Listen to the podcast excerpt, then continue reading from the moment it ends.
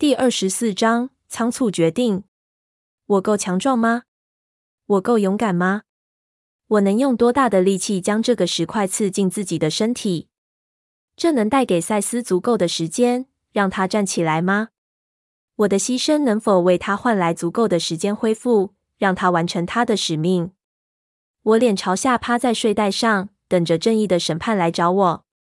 可能雪崩会把我活埋，我希望能这样。我再也不想在镜中看见自己。毫无声音预警，不知打那出现，爱德华冰冷的手就轻触我打结的发，在他的抚摸下，我愧疚的打颤。你还好吗？他焦虑的轻声问。不，我想死。这不会发生的，我不会允许。我呻吟着低声说。你可能会改变主意。雅各呢？他去参加战斗了。我对着地板咕哝说。雅各充满喜悦的离开这小小的扎营之地，带着兴奋的“我会马上回来”的心情，轻声奔往作战的空地时，已经全身颤动，准备变身。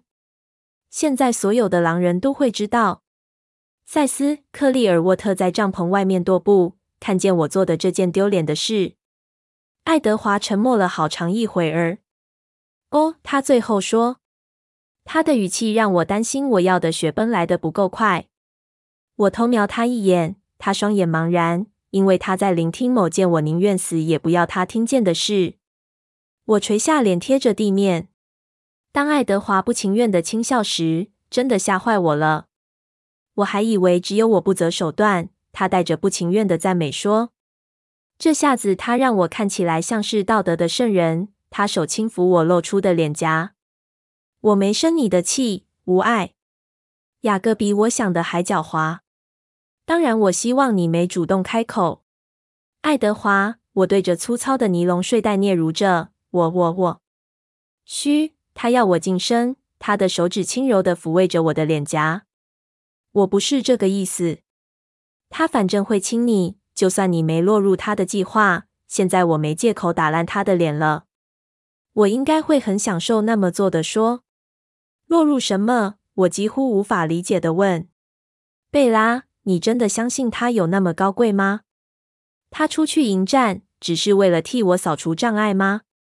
我缓缓抬起头，迎上他耐心的凝视。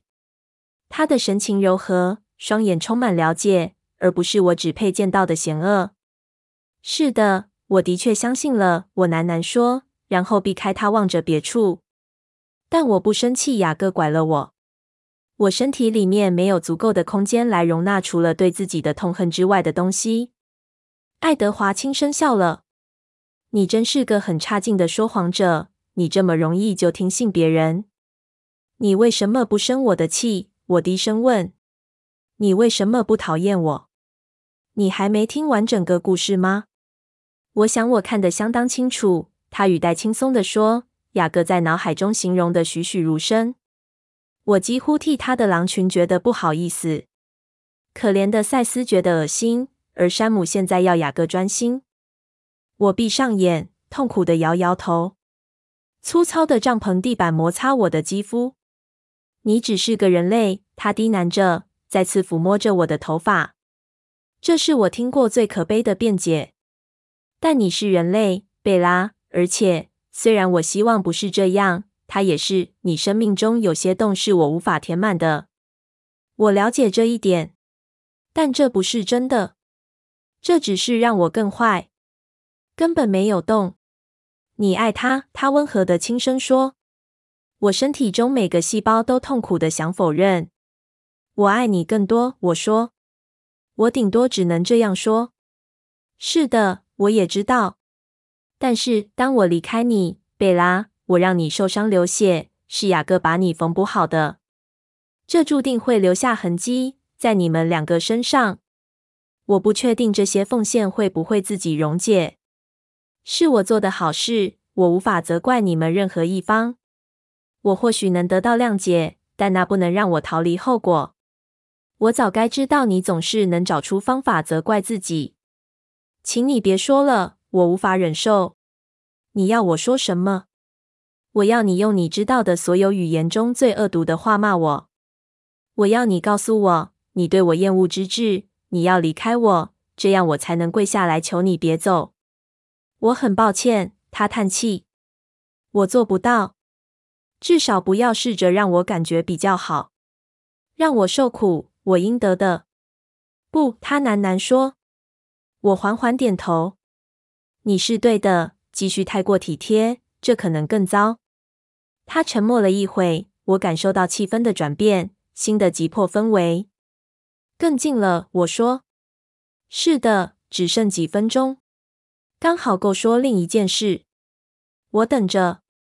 当他终于开口，他声音很低：“我可以是那个有高尚情操的人，贝拉。我不要让你在我们之间选择。你可以选择你要我的哪一部分都可以，只要你高兴就好。”或是完全都不要，如果那让你觉得比较好过。不要让你对我的亏欠感影响到你的决定。我从地板上起身，跪在地上。该死，住口！我朝他大喊。他惊讶地睁大双眼。不，你不了解。我不是想让你好过，贝拉。我是真心的。我知道你是。我呻吟。你反击行不行？现在别那么高贵的一副自我牺牲样，抢回去？怎么抢？他问，双眼变得苍老，充满悲伤。我爬上他膝头，用手臂环着他。我不在乎这里有多冷，我不在乎自己现在闻起来臭得像条狗。让我忘记我有多糟，让我忘记他，让我忘记我的名字，把我抢回去。我没等他决定。或让他有机会告诉我，他对我这样一个残酷不忠实的怪物没有兴趣。我紧贴着他，把唇压上他冰冷的唇。小心点，无碍。他在我急切的亲吻下喃喃地说：“不！”我咆哮。他温柔的微微推开我的脸。你用不着向我证明任何事。我不是要证明任何事。你说我可以要你的任何一部分，我要这部分。我要每一部分。我双臂环着他的梗子，伸长脖子去亲他的唇。他低下头回吻我，但随着我的不耐愈发明显，他的唇开始犹豫。我的身体暴露出了我明显的意图，无法避免的，他伸出双手制止我。或许这个时机不适合做这件事，他建议。他太冷静了，完全不是我要的。为什么？我抱怨着。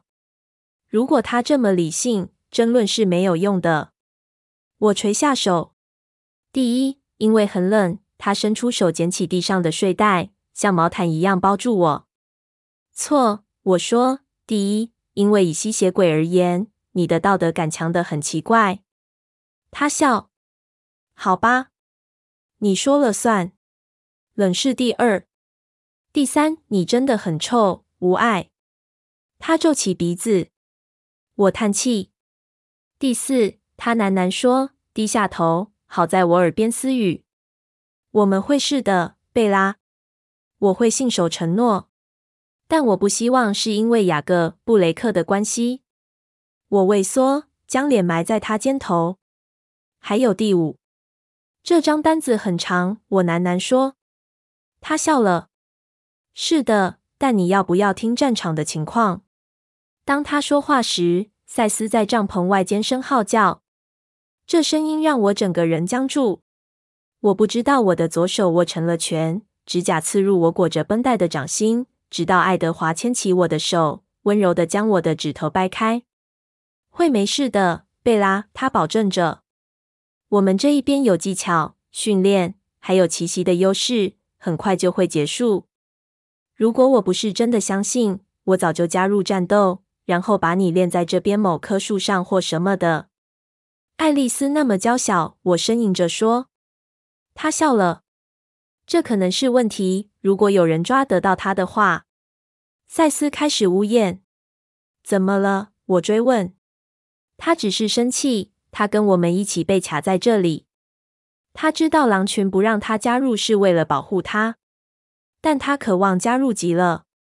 我沉着脸看着赛斯的方向，新手已经到达我们布置的线索的尾端。这果然奏效。贾斯伯真是天才，他们已经找到了草地中的气味，所以他们分成两群，就像爱丽丝说的。爱德华喃喃说，双眼专注看着远方。山姆带领我们绕过去拦截埋伏的那一群。他如此专注的聆听狼群的对话，不知不觉用起狼群的复数人称。突然，他低头看着我，呼吸，贝拉。我挣扎着听他的话。我听见赛斯在帐篷外沉重的喘气声。我想维持肺部平稳的呼吸，这样我才不会缺氧过度。第一组已经到达空地了，我们听见战斗声。我咬紧牙关。他笑了。我们听见艾蜜特，他很自得其乐。我让自己随着赛斯呼吸。第二组已经准备好，他们没注意，他们还没听见我们。爱德华咆哮：“怎么了？”我喘不过气。他们在谈论你。他咬着牙。他们应该要确定你没逃走。闪得好，莉亚。嗯，他真快。他赞同的轻声说。其中一个新手注意到我们的气味。莉亚在他还没转身之前就打倒他。山姆帮助他解决了那家伙。保罗和雅各逮到另一个，但其他人开始抵抗了。他们不知道自己面对的是什么。两边都进行虚攻。不，让山姆领头。别挡路，他喃喃说。让他们分开，不要让他们背对背保护彼此。赛斯哀鸣。好多了，赶他们朝空的去。爱德华赞同的说。当他聆听且观看双方的动作时，身体不自觉地转动。他的手还是牵着我，我手指一紧，抓着他的手，至少他不在那边。突然消失的声音是唯一的警告。赛斯低沉的呼吸声中断了。我一直和他同步呼吸。我注意到，我也停止呼吸。当我了解到我身边的爱德华僵的像座冰雕时，我怕得不敢呼吸。哦，不，不，不！是谁出事了？他们那一边还是我们这一边？我这边，全都属于我这边。我失去了谁？接下来的事快得我不确定发生了什么事。我站在地面上，帐篷在我周围塌散破裂了一地。爱德华拉着我冲破帐篷出来吗？为什么？我震惊地眨眼望着明亮的阳光。我只看见赛斯就在我们旁边，他的脸离爱德华只有六寸远。他们以绝对的专注瞪着彼此一秒，却长似永恒。阳光从爱德华肌肤上折射出彩虹般的光芒，跳跃在赛斯的毛发上。然后，爱德华急切地对赛斯低语：“去吧，赛斯。”巨狼转身消失在森林黑暗处。才过了两秒，我觉得好像几小时。我一想到空地那边出了事，就恶心反胃。我张开口想要爱德华带我过去，现在就去。他们需要他，他们需要我。如果我得流血牺牲来救大家，我都会做。要我死也行。就像第三个妻子，我手中没有银色小刀，但我可以找到方法。我还没说出第一个字，我觉得自己被甩过半空。但爱德华一直没放开我的手，我被他拉着移动，速度快到感觉像是要侧身摔倒似的。我发现自己的背景贴着峭壁的岩面。爱德华站在我面前，摆出的姿势我一看就明白了。我脑中大大松一口气的同时，胃也往下一沉，跌到了底。我搞错了。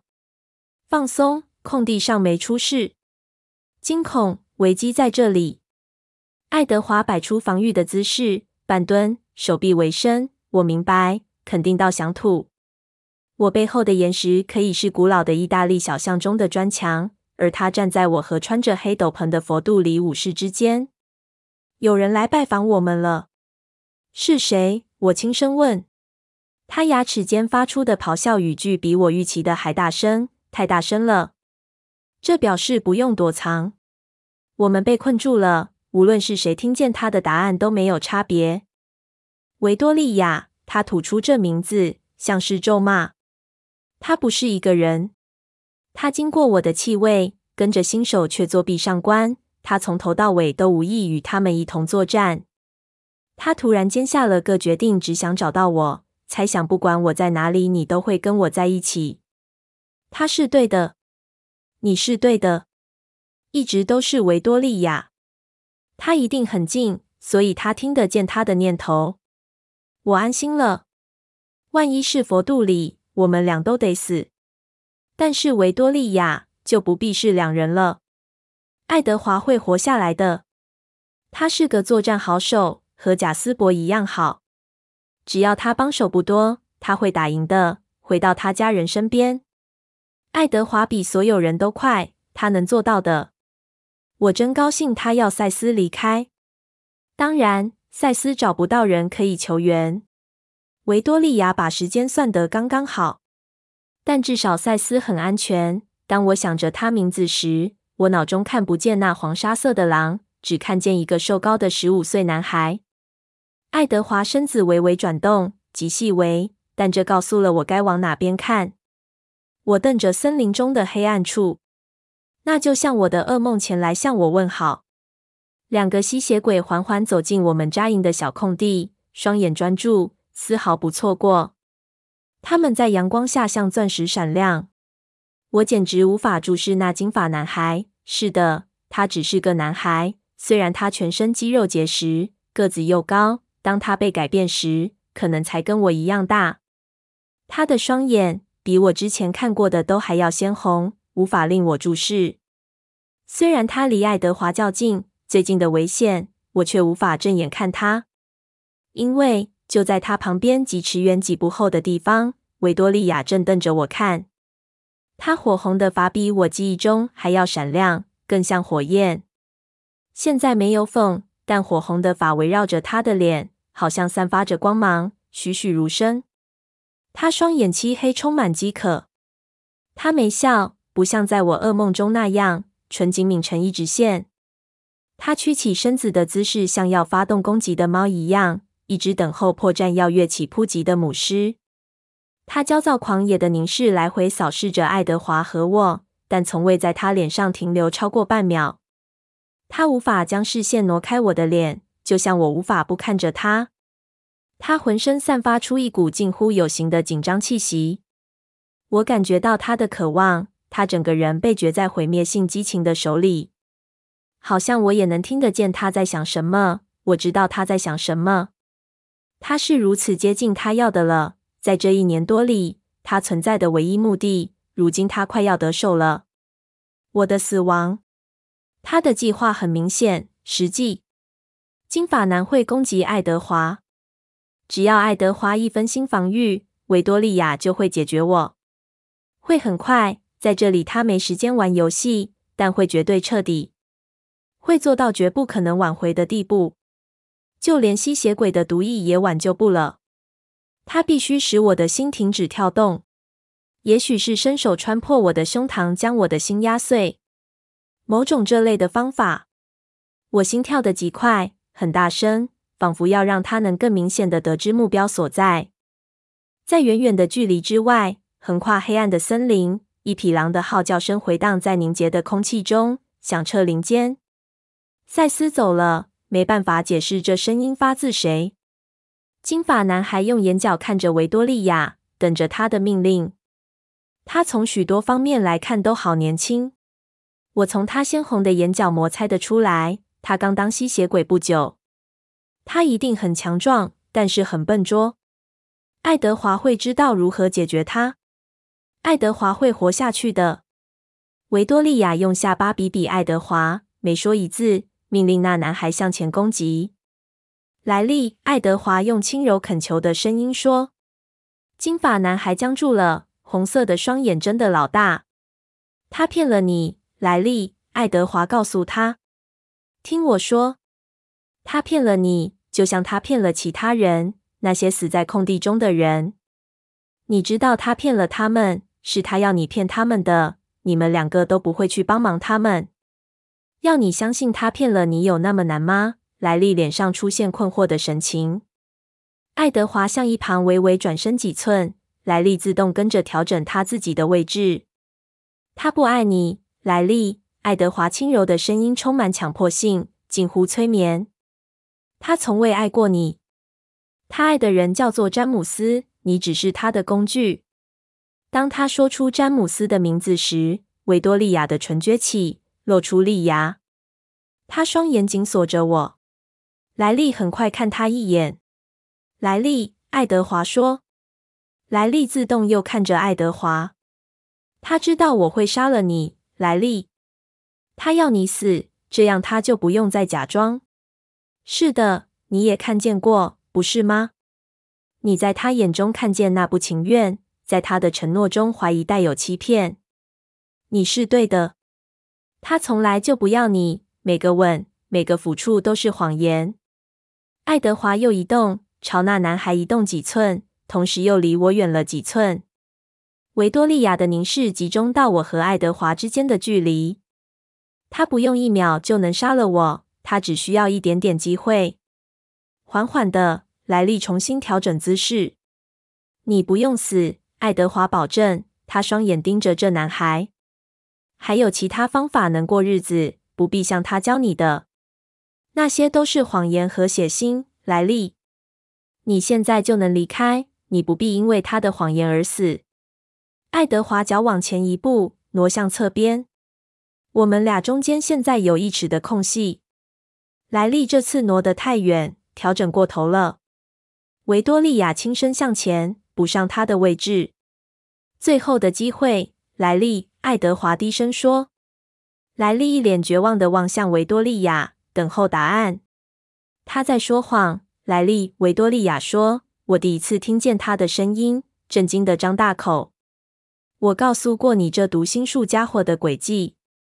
你知道我只爱你。”他的声音不强壮，不狂野，不像猫。我无法将他的声音和他的脸及他的姿势连在一起。他的声音很轻柔，很高。像小孩子女高音似的银铃声，那种声音应该有金色卷发和粉红色泡泡糖连在一起，从她闪亮裸露的齿间发出来，真是奇怪。莱利下巴一紧，她拱起双肩，眼神空洞，不再困惑，不再猜疑，根本完全没有思想。她绷紧自己，准备要攻击。维多利亚的身体似乎在颤抖。他绷得实在太紧，太想要了。他的手指已经像爪一样，等着爱德华移动，再离开我一寸。乍现的咆哮声不是他们任何人发出来的。一道巨大的黄褐色身影掠过空地的中心，将莱利扑倒在地上。不！维多利亚大喊，他婴孩似的尖锐嗓音充满不敢相信。我们前方一码半的地方，巨狼撕扯着他身下的金发吸血鬼。某种又白又硬的东西“啪”的一声甩在我脚边的岩石上，我缩着避开它。维多利亚不再瞥一眼他说他爱的那个男孩，他双眼紧盯着，当中充满了剧烈的失望，使他看起来像是精神错乱一般。不，他又说，咬着牙。爱德华朝他移动，挡住他朝我攻击的路径。莱利站起来了，看起来畸形又憔悴。但他还能猛力一踢赛斯肩头，我听见骨头碎裂的声音。赛斯退后，绕着圈圈，一跛一跛的。莱利伸出双臂，准备再次行动。虽然他好像失去了一只手。在这场打斗的几码外，爱德华和维多利亚像跳舞般正在交手，不是真的绕圈圈，因为爱德华不让他有机会接近我。他滑向后，从一侧移往另一侧。想找出他防守的漏洞，他灵活地盯着他的脚步，专心一意盯紧他。他在他移动前就先移动，因为他听见他的念头，知晓他的意图。赛斯从侧边扑向莱利，某种可怕刺耳的撕裂声传来。另一大块白色物体飞进森林内，发出“砰”的一声。莱利狂怒的嘶吼，用受了重伤的那只手猛力挥击赛斯，赛斯往后跃开。以他的身躯来说，真是惊人的灵活。维多利亚在这片小空地最远的那一端，迂回在树丛间行进。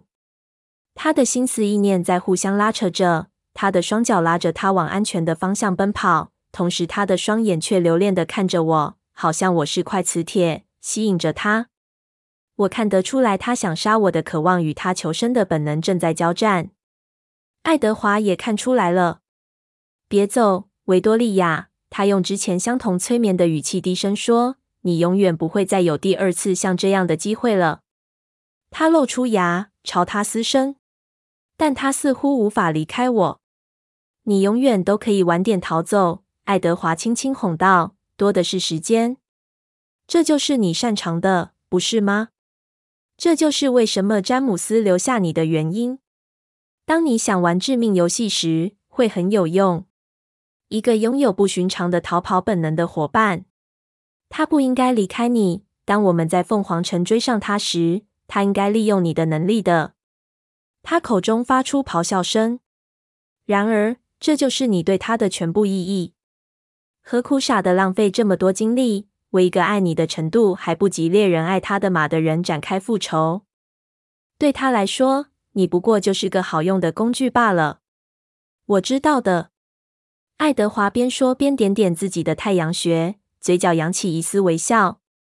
随着一声哽咽的尖叫，维多利亚从树林中冲出来，伪装攻击。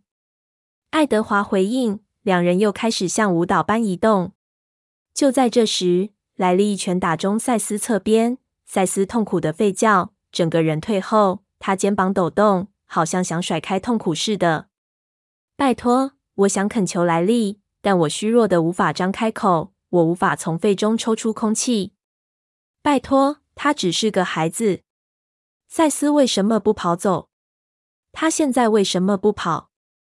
莱利再次拉近他们之间的距离，将赛斯逼到我旁边的峭壁岩面。维多利亚突然对他同伴的命运产生兴趣。我看见他从他的眼角衡量着莱利和我之间的距离。赛斯扑向莱利。强迫他后退，维多利亚嘶吼。赛斯已经没有一拐一拐了，他绕着圈圈移动，离爱德华很近。他的尾巴扫过爱德华的背。维多利亚双眼圆睁。不，他不会攻击我。爱德华回答维多利亚脑中的问题。他利用他的分心朝他更靠近。你提供了我们共同的敌人。你让我们联盟。他咬紧牙。想专心在爱德华身上，看仔细点，维多利亚。他低声说，拉扯着他注意力的毛边。他是不是真的很像詹姆斯在西伯利亚追踪的怪物？他睁大眼，双眼来来回回瞄着爱德华。我和赛斯不一样。他用小女孩的尖声号叫着：“不可能！凡事都有可能。”爱德华轻声说，迷人声音很轻柔。他又朝他挪近一寸，指出了你所要的，你永远碰不到他。他用力的快速甩了甩头，想赶走他的声东击西，然后试着闪避他，但他已经占据了那个只要他一想到任何计划，他就会反应毒死他的位置。他的面容因沮丧而扭曲，然后他挪动蹲伏下身，摆好他的攻击姿势，又像一头母狮一样从容不迫的往前直行。维多利亚不是没有经验、被本能驱动的新手，他是致命的。就连我都看得出他和莱利的不同。我知道，如果让赛斯和这个吸血鬼对打的话，用不着多久就会被打败。爱德华也换成了迎战的姿势。当他们接近彼此，像雄狮对抗母狮，两人的速度加快，就像爱丽丝和贾斯伯在草地中一样。一片模糊的快速旋转，只是这段舞蹈不是完美编排的。每当有人失手犯错，就会有尖锐的像斩过的嘎吱声和碎裂声回荡在峭壁岩石表面。但他们移动的速度对我来说太快，我看不出是谁失手。莱利被这场激烈的打斗分心，他双眼焦虑地看着他的伙伴。赛斯攻击，咬下这吸血鬼身上的一小部分。莱利怒吼。使出巨大的反手挥击，打中赛斯宽大的胸口。赛斯巨大的身体飞离十尺高，撞到我头顶的岩石墙上，力道之强，似整座峰都为之震动。我听见他肺里空气被挤压出来的声音。当他在岩石上弹起身子，我迅速低下头躲开，他坠落在我面前几尺远的地上。赛斯口中传出低低的抽噎声。无数尖锐的灰色石屑从我头顶落下，划过我裸露的肌肤。一块尖锐的岩石滚落在我右手，我本能的接住。我手指抓住这块长长的碎片，求生本能高涨。既然没机会逃走，我的身体不关心我的能力是否徒劳无功，准备战斗。我全身充满肾上腺素。我知道夹板陷入我的掌心，我知道我的指关节裂伤正在抗议。我知道，但我不觉得疼痛。在莱利身后，我只看见维多利亚火焰般飞扬的发和模糊的白色身影。金属般的断裂声、喘气声和震惊的嘶吼声的频率愈来愈密。显然，这场打斗快要有人出局了，但会是谁？莱利蹒跚地朝我走来，他发红的双眼充满暴怒的狂热。他怒目注视我俩之间瘫软在地的黄沙色巨狼，他的手，断裂伤得很重的双手，屈成爪状。他张开口，很大，利牙闪着亮光，准备要撕裂赛斯的喉咙。另一股肾上腺素像触电一样袭来，一切突然变得清楚。两场战斗都快接近尾声，赛斯快要输了。我不知道爱德华是赢还是输，但他们需要帮助，一个分心，一个能给他们优势的分心。我手紧紧抓住石块尖端，抓得太紧，一片夹板都被我折断了。我够强壮吗？我够勇敢吗？我能用多大的力气将这个石块刺进自己的身体？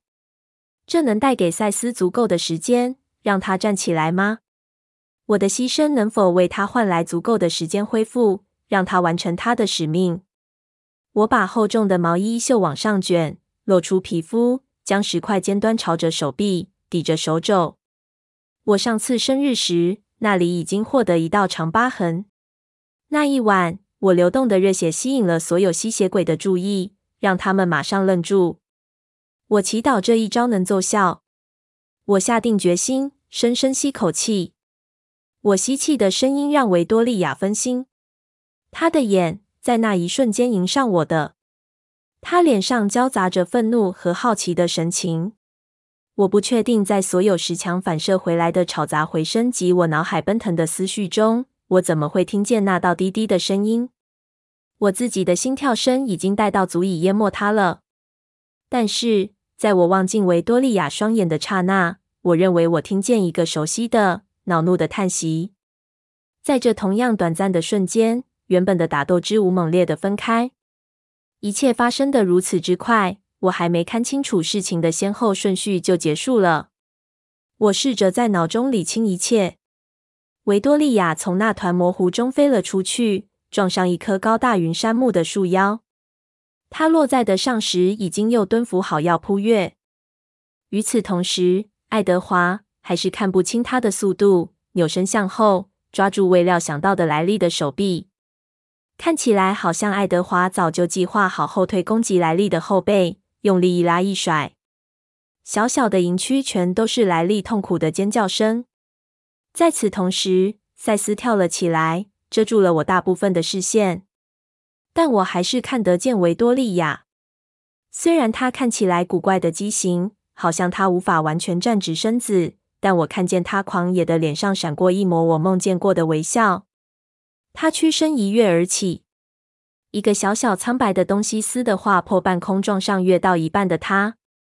撞击的声音像爆炸，力道又将他甩出去，撞上另一棵树。那棵树拦腰断成两截。他再次双足落得稳住，俯身预备好，但爱德华已经就定位。当我看到他笔直完美的站着时，我大松口气，安心了。维多利亚用光脚轻踢他脚旁的东西，那个飞弹般破坏了他的攻击的东西。那东西朝我滚来，我认出了那是什么。我胃一紧，上头的手指仍然扭曲，抓住的上的草叶。莱利的手臂开始无意识地拖着身体在地上爬来爬去。赛斯又绕着莱利打转，现在莱利在撤退。他后退，避开这步步逼近的狼。他的脸充满痛苦，举起一只手臂防御。赛斯冲向莱利，吸血鬼显然失去平衡。